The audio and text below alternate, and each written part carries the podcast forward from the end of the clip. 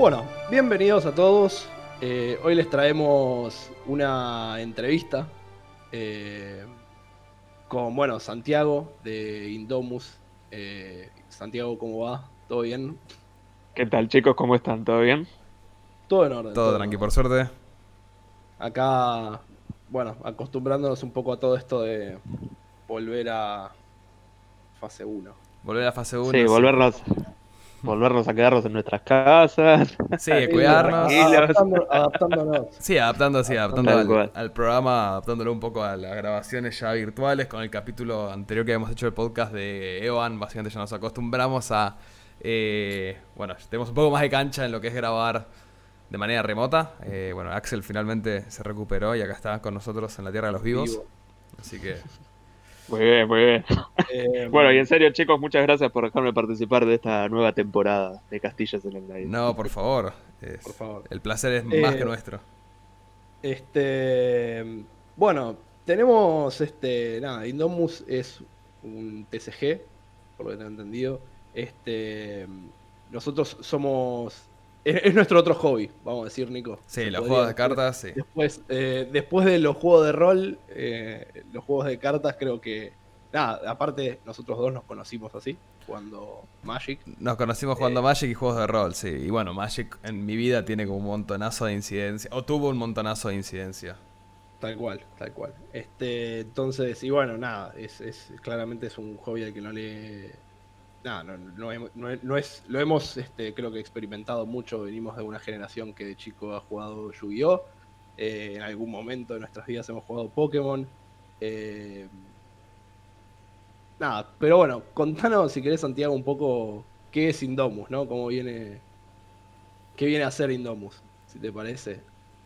Sí, cómo no. Y sí, la verdad que estoy de acuerdo con lo que dicen. Bueno, yo también estuve en plena, en la primaria, ¿no? En el pleno furor de lo que fue la serie, el anime de Yu-Gi-Oh! cuando salió y, y me acuerdo que de un mes para el otro todo el mundo tenía un mazo de cartas, obviamente truchos, de esos que tenían esos Sí, brillos sí, que, sí. que te dejaban loco. Y, después, bueno, sí, Magic lo conocí un poco más tarde eh, que Yu-Gi-Oh! eh, más por mi hermano, que es más grande que yo, y él sí tenía cartas de Magic, aunque él en realidad no sabía jugar, sol- solamente tenía las cartas, las coleccionaba. Eh, y después, bueno, Indomus es un, bueno, un juego de cartas también de trading card game, o sea, de juego de cartas coleccionables, que sería la traducción. Está creado por mi socio, Adrián, que es la persona, digamos, que es el que diseña lo que es el juego en sí mismo, ¿no? O sea, las cartas, las mecánicas, eh, todo lo que es el, el juego en sí mismo, básicamente. Y bueno, también tuvo muchas influencias, él jugó mucho tiempo, Yu-Gi-Oh!, mitos y leyendas en el tiempo que Claro, estuvo acá en la Argentina. Sí, sí. Eh, bueno, Mitos tuvo una época para los que jugaban, para los que estaban metidos ¿no? en el ambiente, tuvo un momento donde la pegó muchísimo acá en la Argentina, después terminó, terminó desapareciendo. Sí. Eh, después, bueno, también de jugar mucho Hearthstone, también un poco Pokémon, Duel Masters, y bueno, otros tantos títulos de Magic, por supuesto. Sí. Y, y bueno, todo eso, bueno, le fue dando a él, ¿no? Una base de conocimientos y cosas que, que él veía en otros juegos que quizás no le gustaba o no le convencía o sentía que podía ser de una manera distinta. Todo eso, digamos, se le fue acumulando hasta que en algún punto terminó convergiendo, ¿no? En lo que es Indomus, que es eh, como ya una fusión, la verdad, de varios juegos eh, de, la, de, de la- de esta categoría y con una vuelta de tuerca, ¿no? Claro. Es Sí. un juego que, que tiene, digamos, una vara de poder muy alta, por ejemplo, si lo queremos comparar con Magic, aprovechando, bueno, que los dos jugaban Magic, así que Sí. me agarro también un poco de ese lado. Eh, cosas que, por ejemplo, harías, digamos, efectos o, o- o criaturas, ¿no? O hechizos que, que harías por Magic con un coste de maná alto, quizás, no sé, qué sé yo, 3, 4 maná, en Indomus quizás lo haces por un maná, por ejemplo, para que se den una idea. Sí. Wow. Ese- Eso, bueno, en la, en la perspectiva, si lo podemos decir, es interesante, ¿no? Eh, sobre, bueno, sobre, me imagino, sobre todo Axel. Yo a Axel lo tenía siempre más como un jugador que le gustaban más las jugadas fuertes y poderosas, Olvídate. tipo comero y, y desagradable en ese sentido. Olvídate. Eh, fue, fue como algo que fue creciendo. Al principio, como está bien, un juego casual y demás, y después cuanto más asqueroso podía ser la jugada y menos chance tenía la otra persona, mejor. Un monstruo empieza a nacer, ¿no? Sí, sí, sí, suena, suena como el tipo que apela a Axel eso. Olvídate. Bueno, hay varias personas que dicen que tiene mucho lo que es el balance de poder del formato vintage, para que se den una idea. Ah, muy interesante. Donde, sí, donde básicamente las cosas poderosas se mantienen. Es como un balance. Creo que hay una definición que era el, el- el balance del no balance, básicamente, donde tiras un montonazo de cosas poderosas sobre la mesa y se van a balancear a sí mismas. Eh, Exactamente. Claro, me- me- está me- todo vintage- tan roto que, que al final Sí, nada está roto. exactamente, sí, sí. Vi- Vintage, sí. para los que no lo, no lo conocen, no saben, es un formato de Magic que incluye todas las expansiones de Magic, por ende incluye cosas muy viejas y muy poderosas. Sí. que, nada, Sí, y, eso, y, eso, y es un formato que técnicamente no tiene baneos, sino que tiene restricciones. Entonces puedes jugar Claro, el famoso Black. Lotus, digamos, que es la carta como más conocida de Magic, porque dice, uh, la carta más cara. Bueno, eso se puede Sí, jugar en el- Vintage. El único problema que tiene Vintage hoy en día es que si no lo jugás online, eh, es, es casi inexistente, digamos. Las personas que juegan Vintage coleccionan las cartas y nada más. Claro. digamos.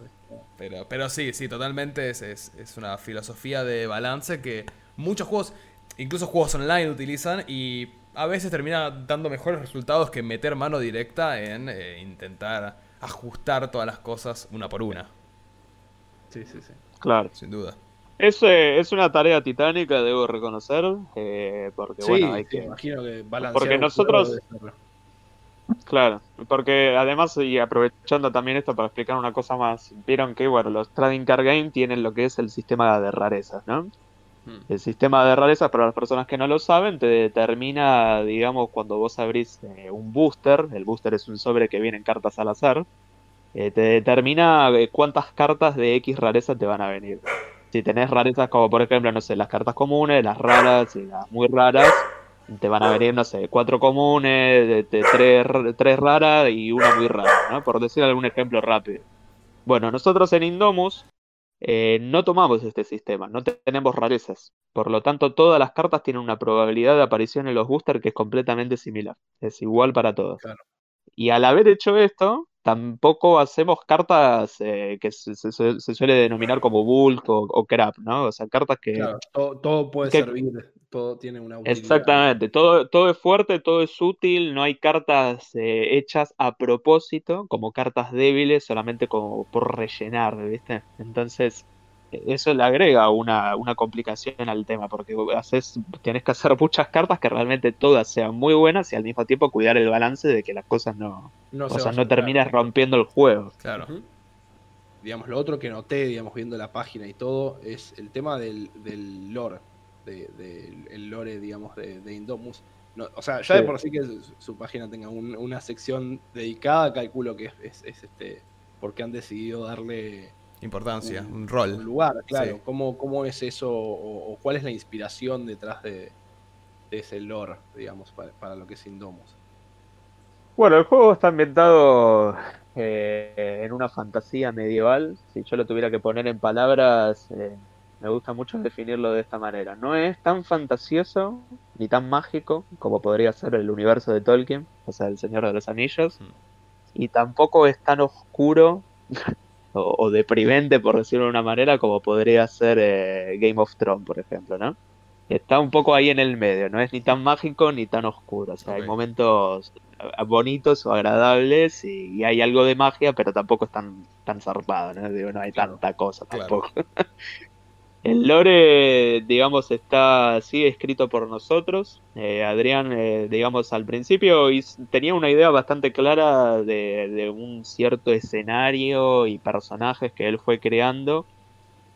Él, eh, vale la pena decirlo, cuando yo lo conozco a Adrián, él ya me presenta, digamos, el juego hecho, ¿no? Él me, me contacta más como por una intención de ayudarlo a impulsar el juego a, a nivel comercial, porque bueno, yo me dedico más a eso, ¿no? Que es marketing, community manager, etcétera. Sí. Y él ya tenía, digamos, esa base hecha, ¿no? O sea, como que ya había facciones, ya había personajes con nombre propio y todo. Yo entonces agarro un poco eso. Al principio también nos ayudó un poco uno de nuestros jugadores de la comunidad a darle, digamos, alguna idea inicial a lo que es el lore. Después, bueno, por cuestiones de tiempo él no lo pudo seguir haciendo, así que ahí lo terminé agarrando yo y de ahí lo continué.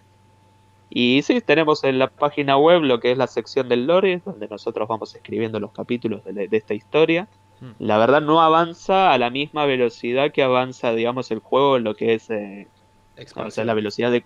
Exactamente, de, cómo saca las expansiones, porque bueno, no tengo tanto tiempo para ponerme a escribir, pero pero, pero le, le, vamos dando, le vamos dando de a poco. La idea es que los jugadores puedan eh, conocer, digamos, los personajes que vamos presentando, las situaciones que van transcurriendo en el lore. Yo sé que, y esto debe pasar incluso en Magic, viste que Magic, bueno, tiene un, tiene un lore que es exquisito y súper amplio, y sin embargo, de toda la enorme comunidad de los jugadores, que la leerá, quizás el 10%, quizás el 20%, con, sí, apela, apela, a un público muy chico, de hecho. Claro, sí, de hecho. Pero. Sí. Sí. Pero digo, pero por lo menos si bien no todos lo leen, o sea, la mayoría no lo lee, por lo menos tienen alguna idea básica, ¿no? Digo, presentan personajes en las cartas y la gente tiene una idea de quiénes son o qué hicieron o con quién se pelearon, cosas por ese estilo, ¿no? Sí, y aparte creo que, como que hay ciertas cartas que te van haciendo, dando guiños, entonces de repente reconoces el arte y dices, wow, bueno, esto tiene que ver con... Claro, tienen el flavor. Claro. Sí. Eh, nosotros, bueno, por ejemplo, en ese sentido no tenemos flavor en las cartas porque tenemos textos, eh, efectos tan kilométricos, digamos, que, no, nos entra el flavor en las cartas, pero... Eh, pero sí, digamos, apuntamos a lo mismo, ¿no? O sea, la persona que lo quiere leer, buenísimo, bienvenido sea, pero por lo menos la idea está puesta en si presentamos un lugar o un personaje o lo que fuera, que la gente entienda, ¿no? Que, que, que conozca la relación y eso. Claro, claro. Y si lo tuviera que resumir, eh, diría que el lore se trata, digamos, eh, agarra un momento donde hay un imperio que está, digamos, como reuniendo mucho poder y está empezando a conquistar otros reinos y está todo dirigido por un rey que es bastante sádico. Después, bueno, hay mucha influencia también de la iglesia porque nosotros tenemos un arquetipo que son los sacerdotes, así que, digamos, hay unos sacerdotes que tienen mucho protagonismo también en la historia. Y después ya a nivel mágico hay unas deidades que están en un plano superior que van manipulando las acciones de los humanos a su conveniencia. Y después, bueno, van apareciendo algunas criaturas mágicas como si son las ninfas eh, y los demonios. Y, después, bueno, algunas otras facciones, otros continentes, otras culturas que se van presentando en el juego. Claro, ah, está buenísimo. O sea, está muy bueno el, agarrar un juego de cartas, no un juego tal que muchas veces pasa que se termina eh, se decide, o me pasó muchas veces que interactué con diseñadores de juegos de cartas o distintos eh, publishers, que básicamente el juego o la historia del juego simplemente sirve para darle un setting, pero nada más, y básicamente el juego es simplemente un set de mecánicas. Eh, y, el problema con eso es que a veces se siente muy vacío, se siente como estoy jugando reglas, no estoy jugando personajes o no estoy jugando algo que me, me interese porque también el lore o tener personajes llamativos y desarrollados hace que uno se, se, meta más en el mundo del juego y diga. Bueno, es un poco que también. ¿Cómo puede ser o, poder llegar a, generar una experiencia de rol, un juego de cartas? Me acuerdo muchas veces Magic te pone, por ejemplo, en los, en los mazos, en las cartas, en combinaciones de colores específicas, te pone tipo en marca de agua transparente, te pone el logo de la facción a la cual pertenece la carta. Y es como que, ok, te puedes crear un mazo que pertenezca a esa facción y de repente hay como una pequeña cuotita de rol o de inmersión en el mundo de Magic en base a eso. Y, el hecho de que hacer el del lore algo que existe y que, está en el mundo y permea las cartas, no, hace que sea un juego mucho más completo, mucho más agradable, que, que sea más inmersivo. Es una buena experiencia y no tanto simplemente un, un disfrute mecánico. Eso está buenísimo. Sí, tal cual, tal cual. Yo creo que siempre me, me, logra sacar, creo que una sonrisa, por lo menos cuando cuando me pasó con, bueno, de vuelta en su momento con Magic, me empiezo a interiorizar más en el lore. Por ejemplo, de repente, no sé, haber eh, leído sobre lo, que era la, fase de Dominaria, ¿no? que era uno de los sets viejos, pero que más cargado de toda esa historia, porque había tenido una serie de novelas.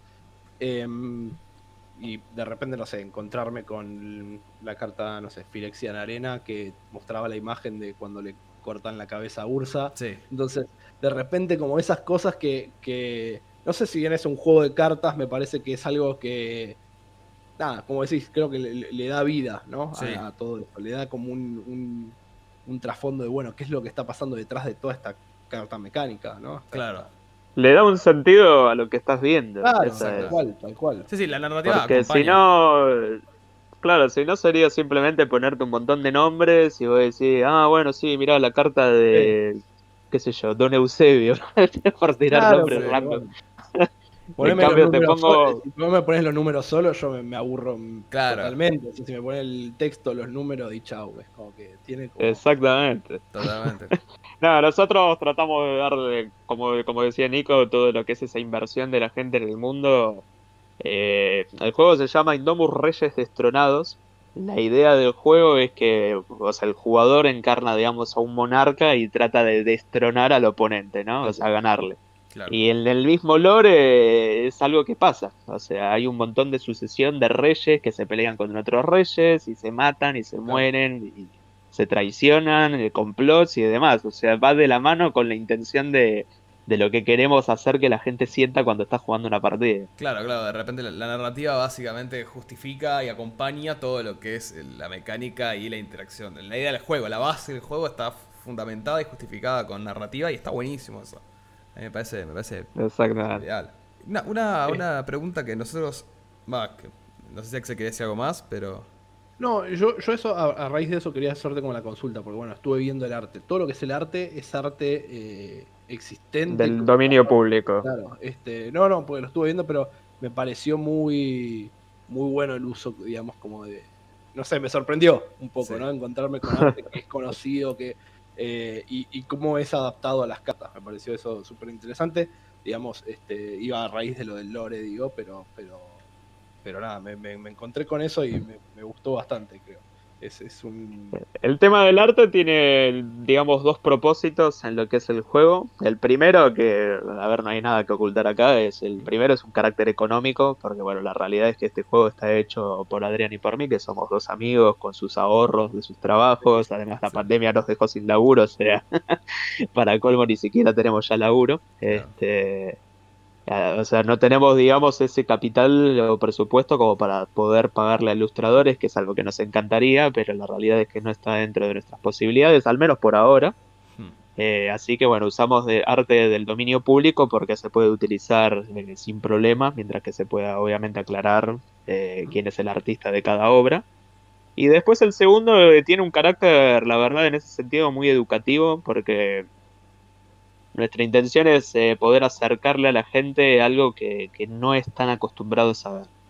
Porque digo, creo que todos acá conocemos obviamente las obras eh, de los más conocidos, ¿no? Como pueden ser, no sé, Da Vinci, Miguel Ángel, o Botticelli, Sí. etcétera, Caravaggio, eh, o sea, Goya, reconocemos sus obras porque las vemos, no sé, en películas, series o incluso en internet de repente, pero después tenés, pero realmente cientos, pero cientos de artistas que son espectaculares y no los encontramos porque, bueno, no tenemos un contacto cotidiano con eso. Claro. Entonces, nuestra intención es poder acercarle también eso a la gente y que conozcan a los, a los grandes autores de, de la historia y, y que puedan apreciar esa, ese arte. O sea, realmente te- lo encontramos también como un lado educativo que nos parece muy importante. Lo digo, o sea, digo, me lo encontré como, como una sorpresa, pero digo, una, una sorpresa grata, vamos a decir. O sea, me gustó mucho y me, me gusta, eh, digamos, el, eh, aún así que, que puedan alcanzar como un nivel de cohesión entre las cartas, digamos, con el arte y todo.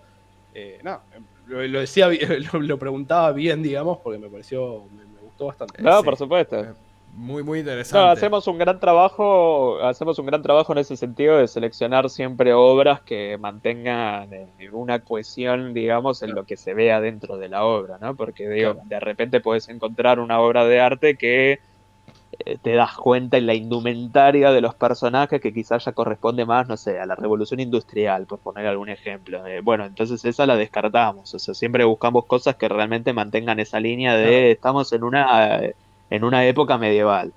Eh, Claro. se- los tomábamos probablemente alguna licencia, eso seguro, no cabe duda, pero, pero que se mantenga bastante esa, esa cohesión, eso seguro.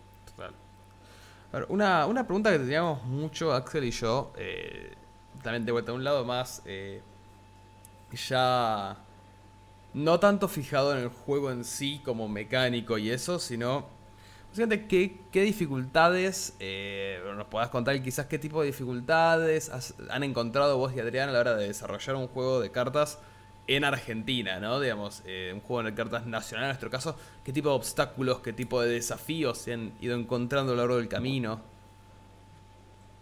Bueno, voy preparando un café, pero tenemos para rata.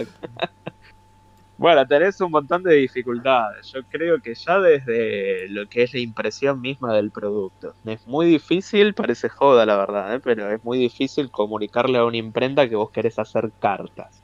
Un juego de cartas, es como algo medio raro para la imprenta.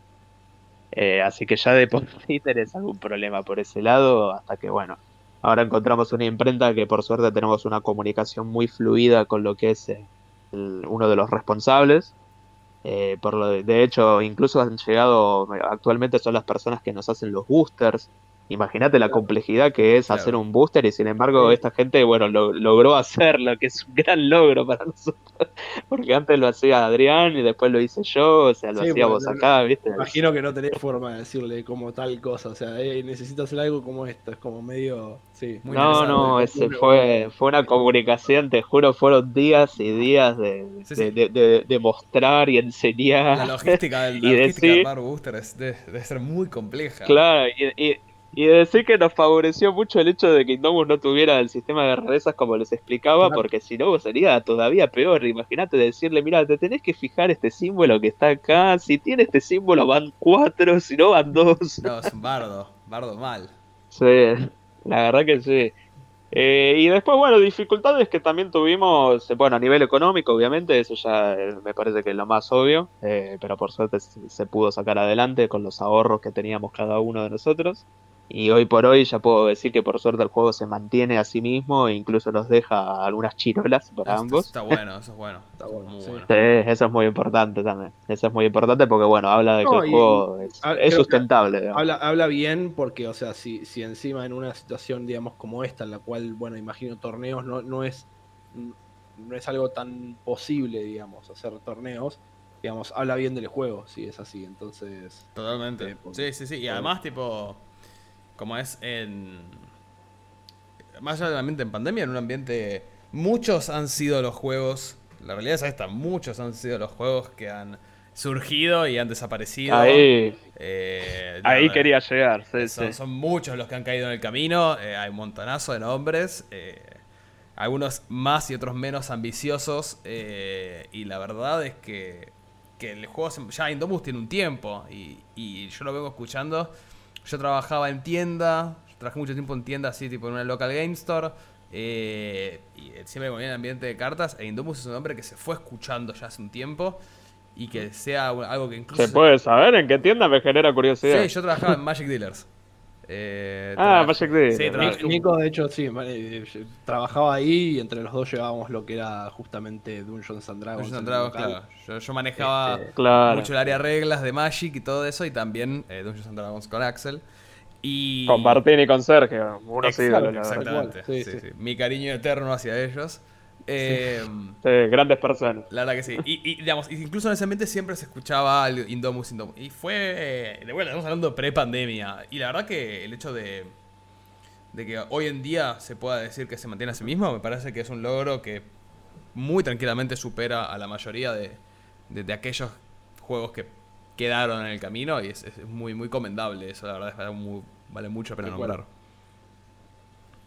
Sí, la verdad que sí, es algo que nos pone muy contentos porque, bueno, eh, parece broma realmente, pero nunca pensé que, que, este juego, que cuando uno arranca una cosa así, es como que trata de mentalizarse en decir, bueno, acá tengo que poner un montón de guita y hasta que empiezo a ver algo va a pasar, no sé, qué sé yo, un año o más. Y sin embargo, la verdad que a los pocos meses de haber arrancado, eh, ya estábamos viendo poco, realmente poco, pero, pero ya, o sea, ya se sostenía y nos dejaba algo, que ya era completamente positivo para nosotros. Y encima nos pasó el hecho de que el juego arrancó, o sea, nosotros lo sacamos en diciembre del 2019, eh, ya de una manera un poco más eh, firme, digamos, en enero del 2020. Y ya saben lo que pasó en marzo, o sea, tuvimos apenas dos meses y medio ponerle jugando en tienda, eh, con eventos y juntadas y torneos, hasta que a tu casa. Hasta que reventó todo, totalmente. Y nos golpeó muchísimo esa primera cuarentena porque eh, teníamos una comunidad de unas, no sé, 15 o 20 personas más o menos, que esa cuarentena como que la verdad los diezmó completamente. Les, yo lo desconozco porque la verdad que perdí incluso el contacto, pero desconozco que tanto habrá sido a nivel, digamos, emocional, psicológico, a nivel económico, pero son personas que desaparecieron por completo, o sea, cuando incluso se volvió a liberar la cuarentena, no es que volvieron, no, no, desaparecieron por completo. Este, Así que bueno, esa es una de las dificultades. También creo que hacer un trading card game es muy difícil, hacer un juego de cartas es muy difícil y nadie está tampoco preparado para, para esperar una pandemia global. Totalmente. No, no, definitivamente. La cantidad de cosas que, la pandemia vino a, mover. Sí, a replantear este, también. O sea, de hecho, todo lo que es juego de mesa, juego presencial, eh, se puso muy en jaque. Con la pandemia específicamente apuntó a eso. Te hago, te hago una consulta, Santiago. Cuando, y cuando, digamos, se, volvió como, entre comillas, a abrir un poco todo, digamos, este, pudieron volver a retomar torneos, aunque sea como dijo en algún lado. Este, no sé si... Sí, sí, ah. siempre respetando cuidados eh, y protocolo. Estuvimos haciendo eventos en los locales que tenemos acá en Capital, que son, por ejemplo, 2 de 6, en Magic Lair. Y en, el, del Refugio Store, que está bastante cerquita de, Magic Lair. De hecho, sí chicos de refugio también son una, gran familia. Un ídolo. Seba, bueno, Seba, Seba es un gran amigo mío. Grande. Así que, no, sí, estuvimos haciendo muy lindos eventos y la verdad con una convocatoria espectacular. Eh, en ese momento, bueno, fue donde el juego, digamos, más logró despegar ya con los eventos físicos de nuevo y se formó la comunidad que está hasta el día de hoy, que son por lo menos como 30 personas en lo que es acá en la zona de Capital Federal y, y después, bueno, a nivel nacional también hay algunas comunidades, también la pandemia los golpeó bastante, a veces estaba formando una comunidad en Mendoza, una comunidad en Entre Ríos y una comunidad en Rosario que la verdad que los golpeó mucho la pandemia y se quedaron ahí medio guardados, y, pero sí una comunidad en Catamarca que, siguen jugando ya en la casa de alguien, siempre por supuesto respetando protocolos. Eh, pero siguen ahí firmes, de hecho son como 10 personas, así que viene bastante bien la comunidad de Catamarca. la, realidad es que si tenés torneos en Capital, digo, en el que puedes juntar 30 personas, disculpame, pero ya estamos hablando a niveles de Magic más o menos. Porque hoy, en día, obviamente la, comunidad de Magic es más grande, pero digamos, yo me acuerdo de hay torneos de Magic que vos decís como, bueno, este torneo no sé qué, ¿verdad? Hay que juntar 30 personas, tampoco es que la juntamos así como, o sea... Totalmente. o sea, me parece muy, muy, muy. No, lo que pasa es que también Magic lo que tiene es que son muchos locales, muchos locales que hacen eventos de Magic, todos quizás el mismo día, entonces tenés a la gente de 5 por allá, 5 por allá, 5 por acá, 5 jugando tal formato, 6 jugando otro formato. eso seguro, pero digo, ponerle vos hacías algún torneo así competitivo o algo por el estilo en Magic y Modern, no sé, y, hay veces que no sé, estás complicado, o estándar, ponemos, vamos a decir, estándar que está complicado para juntar, no sé, 50 personas. No es que tampoco es, eh, digamos, y por ahí es justo un día que hay uno solo de esos torneos. Entonces, nada, qué sé yo, creo que. que, que es un número bueno, digo, considerando que es un, TCG que, con todas las dificultades que me estás contando, me parece que es súper.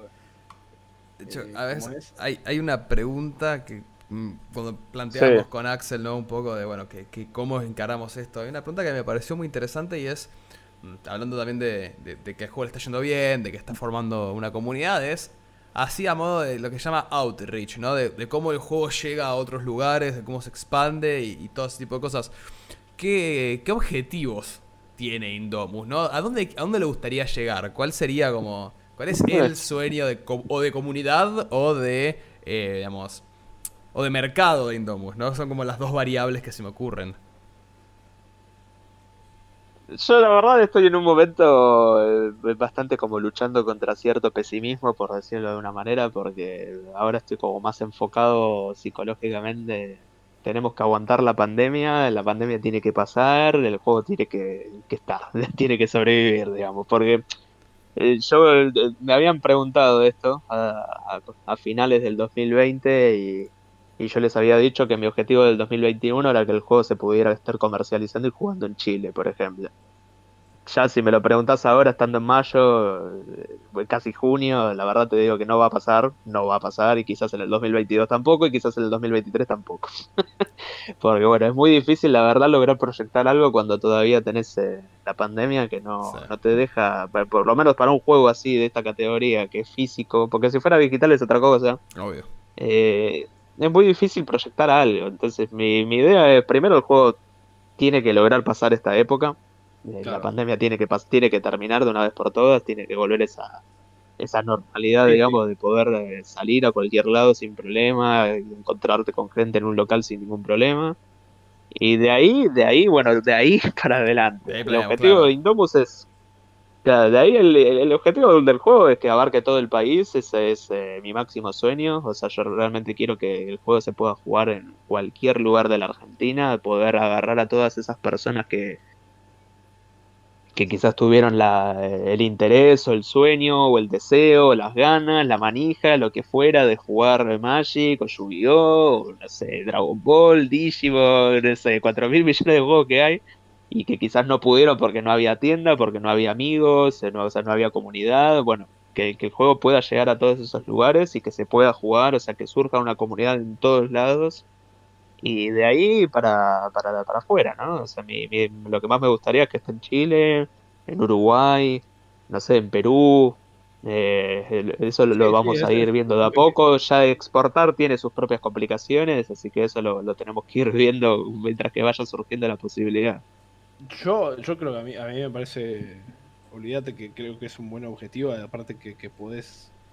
No sé, yo creo que un, un juego así eh, tiene un lugar en, Sí. en todo lo que es Latinoamérica. Porque vos decís. digamos, Latinoamérica no tiene la situación económica más copada de todas. Y tener Totalmente. que No, importar, la verdad que no. importar un juego como Magic, ¿no? O sea, yo, yo digamos, te... a mí, por ejemplo, mi percepción de Magic durante la cuarentena cambió muchísimo. Porque, digamos, eh, yo venía disfrutando de formatos como estándar, que te piden todo el tiempo eh, cambiar tu mazo, y encima ahora se sumaron baneos, entonces tienes que cambiar tu mazo más seguido todavía. Y Claro. lo charlé varias veces con Nico, o sea, fue, fue como una situación en la cual dije, me voy a sentar a jugar con, con amigos cuando pinte y, al- y me presten cartas, pero es un juego que dije, yo ya no, no- no lo puedo tocar, no, no puedo jugarlo, porque Sí. no... lo- Abandonaste el escenario competitivo. No, y, y ni me lo planteo, Magic, Magic este, el, el juego de, de PC también es, es un juego que te pide todo el tiempo estar como, viste, grindeando. y- Sí, todo el tiempo activo ahí presente Entonces, en el juego. Claro, entonces es como que dije, Claro. ya, ya no es, ya no es el me compro un mazo, pongo un par de cartas, me juego un torneo y lo disfruto. Claro. digamos. Es como que. eh, entonces, yo me parece que, que un juego así como el- lo que estás planteando, digamos, y con los objetivos que están planteando, para mí tiene lugar. Es como, Total. no sé, mi, mi cabeza es- Sí, sí, es, es, Eh, es- sin sí. duda es una buena alternativa también.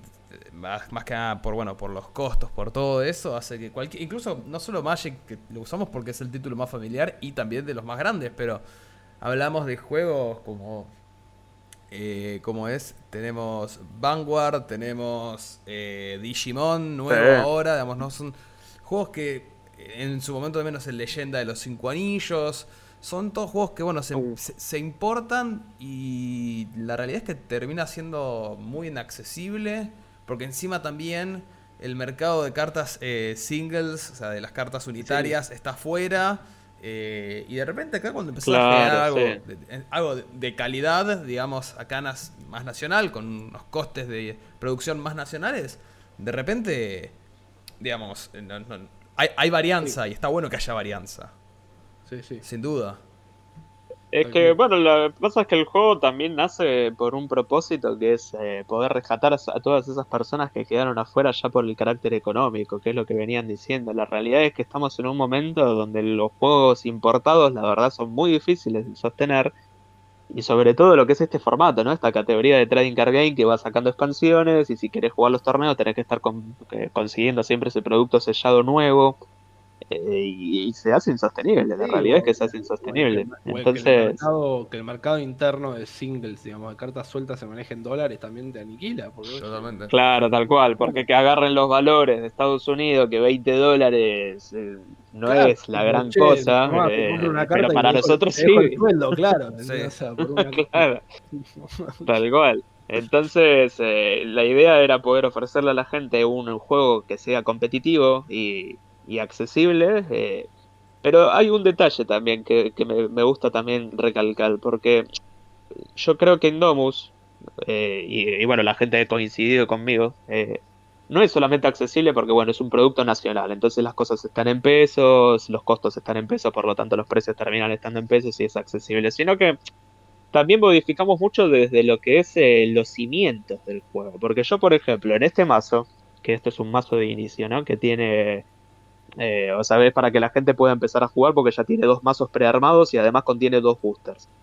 Esto tiene playset completo. Claro. Que es importante decirlo, porque eh, porque yo ahí son cuatro copias de cada carta máximo que puedes tener un mazo, ¿eso funciona igual? En realidad en Indomus el máximo de copias son dos cartas. Ah, eh, para, las, para las cartas comunes, después hay unas que son las cartas eh, que son las doradas, esa sí es una sola copia por mazo. Que no es un tema de rareza, simplemente es un tema de restricción de copia por mazo, porque en el booster quizás te vienen cinco doradas sin ningún problema. Claro. Pero vale la pena decirlo. Yo, yo en Magic la verdad que no sé bien cómo es, pero por ejemplo en Yu-Gi-Oh! te pasa que vos un mazo de inicio lo tenés que comprar hasta tres veces para conseguir el playset completo de las cartas. Sí. Y eso acá no pasa. Acá yo te entrego el playset completo. Eso, esas cosas, para mí, te juro, en el año 2021, que que vos compres un mazo de inicio y no te venga por lo menos con un playset completo, para mí es una locura. Eso fue lo primero que decidimos modificar. Totalmente, y eso, eso, eso es muy bueno porque encima ayuda a la, disponibilidad de cartas, que siempre es un problema que tienen muchos, eh, por ejemplo, justamente como nombraste Magic o, o, o Yugi, que a veces hacen que en un producto sellado como un mazo de inicio te venga una carta particular que es muy buena. De repente hace que, e incluso a veces van al extremo de decir, esta carta es exclusiva de este mazo sellado de repente hace que se. O sea, se genera un sobreprecio del producto sellado, se genera una falta de producto sellado y eso todo termina, digamos. Eh, en consecuencia, hay una falta de la carta y eh, un sobreprecio de la carta. Entonces, esto. Tal cual. El, incluir una copia real de, cosas que puedes utilizar, lo que tiene es. De repente controlas medianamente que, nadie se pueda hacer el vivo a la hora de comercializar con cartas o, de, tener medio un monopolio, ¿no? Está buenísimo que haya tanta disponibilidad de cartas en el mercado. Tal cual, sí, sí. No, pero es que realmente vos, vos te pones a pensarlo y es una boludez, sinceramente, entregar un mazo que tenga un playset completo. ¿Por qué vas a obligar a una persona que se compre dos veces o tres veces el mismo mazo eh, para tener, digamos, las cartas comunes que le van a sobrar una cantidad de copias que ya no le sirven, todo porque necesita esas raras para tener el playset. Es una tontería, francamente es una boludez, pero esa es una de las cosas que hicimos y después, bueno, un poco lo que venía diciendo antes, ¿no? El tema de que no haya sistema de rareza, que por ese motivo tampoco hacemos crap. Eh, todas esas cosas hacen que vos en un las expansiones son chicas, vale la pena decirlo, porque Magic no sé si son de 150 o de 200 cartas o incluso más cada expansión, la verdad que no sé. En cambio, las nuestras son de 50 cartas. O sea, la diferencia es muy grande, son expansiones chicas. Y vos en una caja sellada que tiene solamente 20 booster, quizás ya tenés el 90% de la expansión. En una sola caja. Eso no pasa en ningún juego. Totalmente. o sea, es importante decirlo, porque más allá de, bueno, sí, es barato porque es nacional, eh, nosotros también nos, fuimos un poco más allá, nos calentamos en hacer que los cimientos del juego lo, hicieran más accesible. Eso es buenísimo, eso, es buenísimo y me parece, sí, totalmente muy remarcable eh, como para como para notar en las cosas a favor del juego, el hecho de que, que esté consciente y de que intente, eh, digamos, evitar o aplacar el problema de falta de cartas que inherentemente hace que los juegos sean más caros, que lo tome como un valor fundacional me parece como recontra notable. Que, de hecho me parece... Sí, totalmente. Incluso estos juegos nacionales que fuimos a nombrarlo, tampoco se dedicaron a, resolver ese asunto, sino que intentaron copiar una fórmula más, más, bueno, más de producción sí, sí, Y bueno, vamos, vamos a ver qué, qué, sale de esto. Y la realidad es que también hay que tener en cuenta creo que el público al que te estás refiriendo. sí, sí, la, gente, la gente no necesita que se reinvente la rueda o que se vuelva a redescubrir el fuego, sino que necesita que literalmente haya cosas nuevas e interesantes. Y eso y que haya cartas. que haya cartas. que, no sea una estafa, ¿no? O sea... igual. Está buenísimo. y después, bueno, eh, volviendo incluso un poquito atrás cuando hablábamos de esas dificultades, eh, que en un momento vos lo dijiste, Nico, eh, el, estigma, ¿no? El estigma de los juegos nacionales también, que eso es una de las grandes dificultades que siempre atravesamos, que nos pasa todo el tiempo. Gente que jugó, no quiero dar nombres, pero ya sabemos, eh, jugué tal juego y a los dos años desapareció, jugué tal juego a los, a los meses desapareció. Y eso hace que mucha gente que, que Sí. llega a Indomus, o sea, se acerca, o sea, lo ven, no sé, en Instagram, en la página web, o lo que fuera, o lo, lo escuchan nombrar en algún local, lo que sea, dicen, ah, bueno, sabes que sí, la verdad que se ve copado, pero es un juego nacional, no me da, no me da confianza. Es, es todo un tema de la confianza que te genera ese juego, porque el trading card game es así, ¿viste? No es el juego de mesa, me lo compré y quedó guardado en el placar. Cl- Claro, hago una juntada con amigos y lo jugamos, sino que el trading card game necesita que el juego siga vivo, ¿no? Claro. Que- y que haya comunidad. Son dos cosas importantes, o sea, que siga haciendo expansiones y que haya una comunidad para jugarlo, porque de ahí viene el mercado secundario y de ahí, ahí viene obviamente la participación de la gente en los, e- en los eventos físicos. Sí, ahí, ahí creo que también hay un error de, a veces de, de por ahí de filosofía de la gente, porque la realidad es que, digamos, sí, está bien, co- corres ese riesgo porque es nacional supuestamente, pero también está en uno apostar, digamos, por el juego para que eso no suceda. O sea, porque si vos nunca Totalmente. compras porque puede suceder, entonces como que eh, no Es estás así tal cual. a evitarlo. O sea, ese es como el... No, pero varios, varios te van a decir, no, pero yo confié en ese juego y desapareció, Sí. así que ya está, me quedo con Magic, que es muy caro, pero sé que las cosas en 20 años para seguir estando. Claro, sí. es- Pero, pero, pero también hay algo muy, muy importante que también medio que termina aplacando ese tipo de actitudes, digamos, de parte de Indomus, es que al haber disponibilidad, al ser un juego que siempre está accesible, hace que el juego no busca generar valor por sí mismo y no hace, y hace que la gente no lo utilice como un método de ahorro, como muchas veces pasa con Magic, que gente digo, bueno, compro mi mazo de Legacy, que es un formato que usa muchas cartas, es viejo y los mazos son muy caros. Compro mi mazo de Legacy y ya está, tipo, de acá 10 años mantiene el valor y listo. Lo importante es que Indomus también lo que busca es. Es una experiencia de juego y lo que quiere es que la gente juegue, no que la gente invierta en, en la bolsa. sí. Quiere que la gente juegue el juego y se divierta. Y eso está buenísimo también, porque te ayuda a aplacar esa idea de yo confié, aposté, invertí en este juego y a la larga. per-". No. Sí, es, es un juego, no es un... Claro. No, no- no es un centro de inversión. Querés ganar plata, anda a la bolsa. comprar- o sea, anda No al es cas- comprar Bitcoin. Claro, anda al casino. Pero, y- pero eso, Claro. Pero ese planteo, que de vuelta, muchas veces juegos de cartas, tanto Sí, nacionales como, se como ve más- muy seguido. claro, más chicos, buscan imitar, decir, uh, voy a conseguir, voy a tener en mi Black Lotus. Y no es, no, nunca tiene que ser un objetivo eso, jamás. 100%.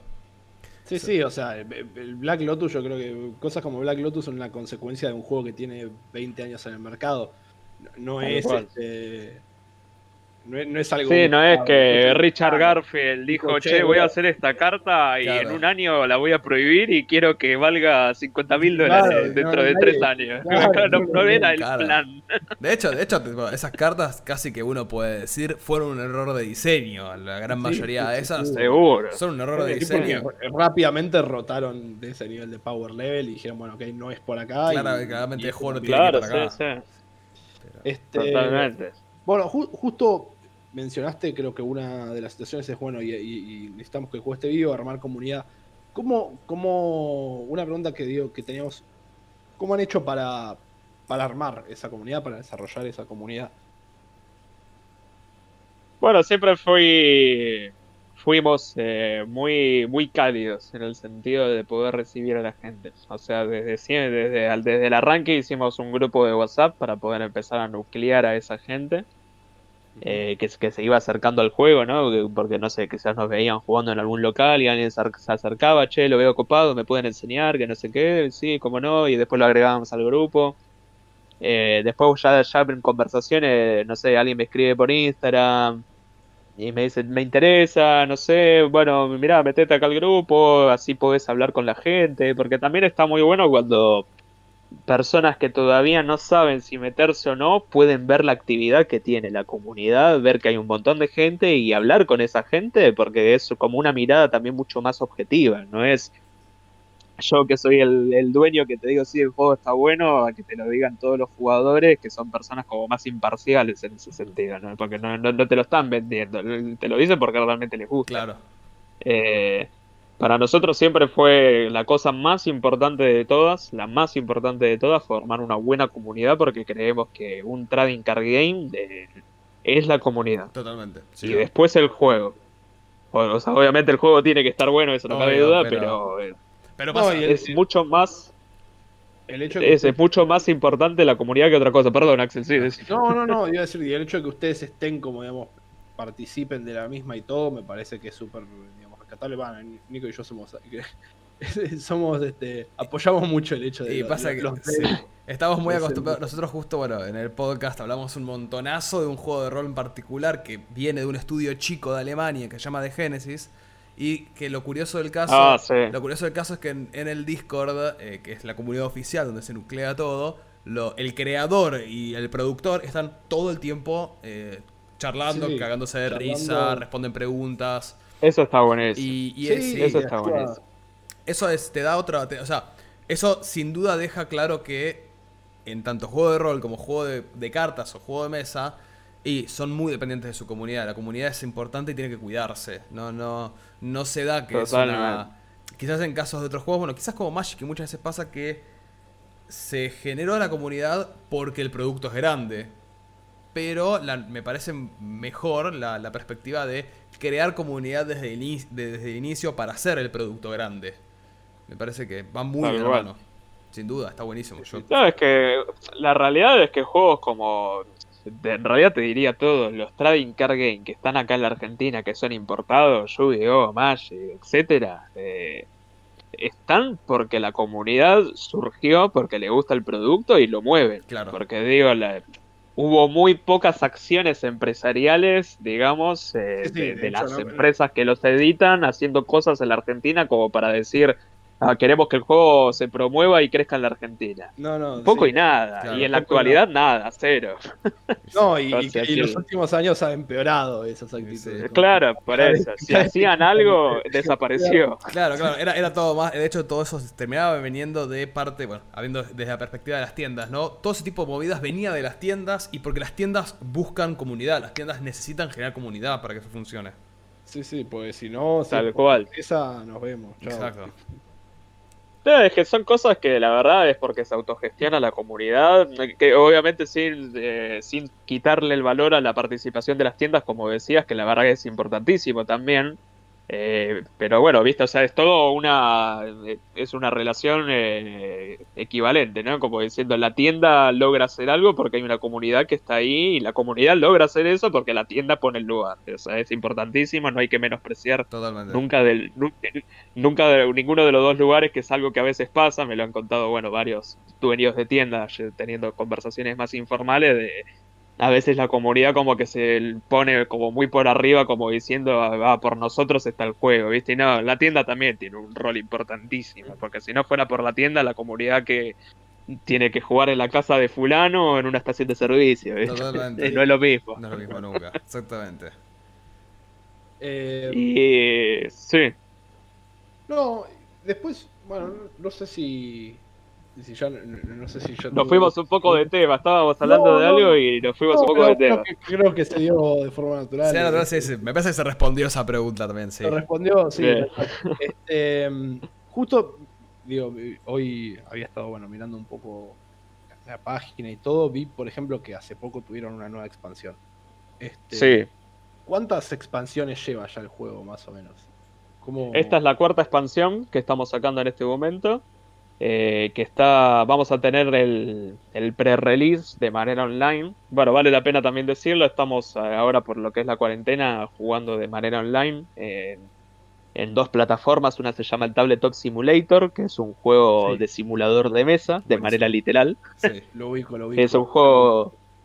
Está muy bueno, la verdad. eh, Para los que no lo saben, bueno, es un juego que se consigue a través de Steam, es para computadoras. La verdad que es bastante accesible porque está, creo que 250 pesos, me parece, y no pide muchos requisitos de computadora.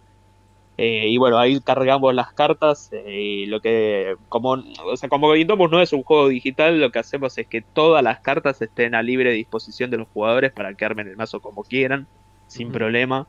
O sea, cuando hacemos torneos, lo único que los jugadores hacen es abonar la inscripción del torneo, que son 250 pesos, y ya está, con eso participan sin problema. Eh, y después, bueno, una página web que se llama el Untap. El Untap es eh, completamente gratuito, no es tan agradable ¿no? a nivel visual como obviamente el tableto, pero bueno, lo importante es que es gratis y, y que también lo juegan las personas que tienen quizás una computadora bastante pasada de época. Claro. Y, eh, ¿qué estaba diciendo antes de esto de los torneos? Eh, Ah, me re fui de tema. No, no, estamos hablando de las. Te pregunté digo, por, la expans- por las expansiones, me comentaste. Ah, por que- la expansión. Claro. Eso, volviendo entonces. Bueno, y este sábado que viene ahora tenemos el pre-release de esta nueva expansión que vamos a estar sacando. A diferencia de las expansiones anteriores, eh, que la veníamos sacando en booster, como estos que tengo acá, que son de, de dos expansiones anteriores que fuimos sacando. Este es en realidad un mazo estructurado. O sea, en vez de hacerlo en booster, sacamos un mazo estructurado que ya contiene toda la expansión entera, por supuesto playset completo, como siempre. Qué bien. Eh, y lo que tiene esta expansión, que se llama Shinto, es que eh, está todo con arte japonés antiguo. Así que bueno, hemos traído todo Sí, lo que es mucho Japón. atención, Por eso dije como. Muy bueno. Ah, ¿te bueno, gusta? sí. Sí, sí, me, me- me- me interesó bastante. Dije como. Mira, de hecho, a ver, espera, a ver. Voy a buscar una cosita que tengo por acá. Este. Mira, ahora te voy a mostrar este. Este va a ser el premio del pre-release. Ah, mierda. Qué lindo. Se ve, ¿no? El foil se Sí, sí, llega a sí, ver, sí, ¿no? se ve perfecto, a ver el se ve el foil perfecto. y- El No, no, protector. este, Muy lindo. Está muy, Muy lindo. lindo. está muy Una lindo. belleza, la verdad. Hay mucha gente que ya está bastante manija para ganarse. No, olvídate. Este, no, y aparte digo, con esto, yo justo esto digo de, de las expansiones, te lo preguntaba también porque me parece, ah, es, es- es- creo que es otro punto a favor el, el mostrar, digamos, que, que el, el juego que, ¿no? Como ma- mantener el juego moviéndose hacia adelante y, y está, está piola, digo, creo que, que muestra, como decís, ¿no? O ayuda por ahí a aquellos que tienen ese estigma que vos decías, como Muestra vida. Claro, muestra vida. El juego sigue Muestra acá, vida. sigue- Sí. Eso sí. Es el- sigue Yo produciendo. soy y un convencido de, soy un convencido de que en este tipo de juegos eh, uno tiene que mostrarle a la comunidad y a toda la gente que se acerca al juego pero todavía no, no, no da el salto de fe, ¿no? O, o el siguiente paso es eh, que hay mucha vida, o sea, ese concepto de demostrar que, que, que estamos, que no nos quedamos dormidos, que estamos constantemente laburando, siempre se hace algo nuevo y, y eso, bueno, te transmite que por lo menos decís, sí. Che, la gente de Itopu eh, se está moviendo. Como ese concepto, ¿no? No, no, por eso Y está. después, bueno, pasa mucho eso, ¿viste? Porque hay algunos juegos nacionales que quizás pasaba que o no estaban presentes en la comunidad, que eso es lo que veníamos hablando antes, que no sé por qué, ¿viste? Que a veces adoptan como un rol falso o como eh, forzado de, de- de empresario, ¿no? Sí. Como que desaparecen por completo, tienen poco contacto con la comunidad, o dan respuestas quizás como muy formales, como diciendo, bueno, nuestro equipo de trabajo te va a estar respondiendo, cosas así he visto Sí. me parecen sinceramente que no tienen propósito. Eh, y después eso, ¿no? Que, que, que he visto también juegos que quizás tardan, no sé, un año en sacar una expansión y eso no, no transmite mucha confianza. La realidad es esa. O sea, primero obviamente la gente se te aburre porque es Sí, muy difícil enganchar a, a la gente más de cuatro meses jugando con lo mismo. Sí. Ya se, se- se explotaron todos los mazos que se pueden explotar, se formó el meta y, y encima los jugadores es muy difícil a veces que salgan de un meta que se establece por más que haya otras opciones, es como que se agarran del meta. Sí. Sí, sí. Eh, y, y si no le sacas producto así de manera continua, la verdad es que se terminan aburriendo. Pasan cinco meses y dicen, bueno, ya está, ¿para qué vamos a jugar siempre con el mismo mazo? Y reaparecen cuando sale la nueva expansión eh, al año. Y Sí, eso sí. no, no, la verdad que no, no creo que esté bueno, sinceramente. Bueno, eh, La verdad. parece súper súper interesante. Sí, sí, yo quedé, quedé, quedé sorprendido. Y es más, te digo, Axel, en nueva meta es aprender a jugar Indomus. Sí, tal cual. Corta. tal cual, estaba pensando igual. Es así, ¿eh? Definitivamente. Es, el TCG que Me estaba encantaría. buscando. Sí, sí, sí, sí. Por mí, yo re divertido, la verdad. eh, Está bueno tener Me así. encantaría mostrárselos y cualquier cosa Sí. en Magic Dealer lo pueden conseguir, ¿eh? Ah, locura, ya está. Vi- vivo al lado. Vivo al lado. Ah, ya está, listo. Es, la puerta está, al lado, literalmente es la puerta vivo al lado. Tocarle la puerta a Sergio y mandarle saludos de mi parte. Tal cual. Así que olvídate. Me parece que lo tengo acá nomás. Salgo, salgo, a, salgo a la calle y, y lo consigo. Ya lo podés ver desde la ventana, ¿no? Sí, sí, de hecho sí. O sea que. De una. Mirá vos. Así que, A mí me bueno, gustaría vivir allá por el gran. ha Sí, sido. somos los acá, así que. Ha sido una, una increíble, una increíble charla, la verdad que tanto Sí. Pa- para mí fue, más, más allá de gratificante, también fue muy instructiva eh, en cuanto los pequeños eh, desafíos y también pequeños objetivos de, de cómo se plantea un juego desde, desde su concepción hasta hacia adelante. La verdad que más allá cubrimos un poco de todo, de historia, de, de- de arte, cubrimos un poco de, de- de comunidad, de marketing y también un poco de medio como concepto de cómo desarrollar un juego desde cero, ¿no? Tipo, tener en Sí. Eh, qué problemas busca resolver, qué, qué- qué precedente busca establecer. La verdad que para mí fue Claro. muy, muy interesante y realmente eh, gratificante. Sí, sí, sí, tal cual. Así que bueno, Santiago, muchas gracias por.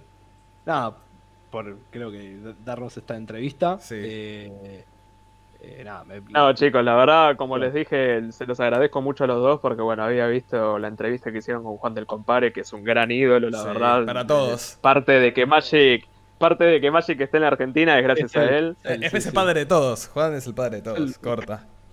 Totalmente.